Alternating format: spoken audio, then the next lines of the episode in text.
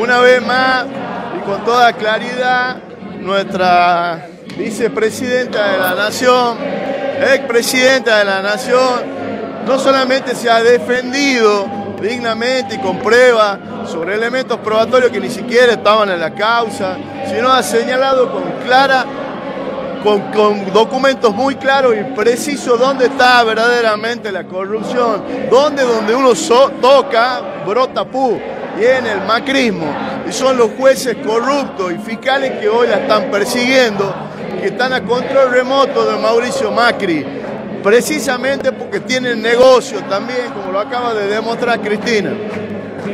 ¿Qué piensa que qué va a pasar en el juicio? ¿La van a condenar o no la van a condenar? Coincido también con el diagnóstico de Cristina de que la sentencia condenatoria ya está escrita, que efectivamente es así, y frente a eso hay que encontrar remedios jurídicos adecuados. Una amnistía, una ley de amnistía o un indulto presidencial inmediatamente. Acá lo que se persigue es criminalizarla injustamente con un juicio arbitrario llevado adelante por jueces parciales que obedecen directamente a Mauricio Macri. Esto es un escándalo jurídico de dimensiones que no la hemos vivido ni la hemos visto nunca en la República Argentina.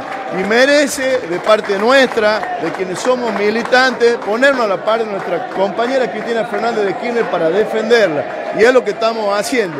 Estamos en estado de alerta y movilización.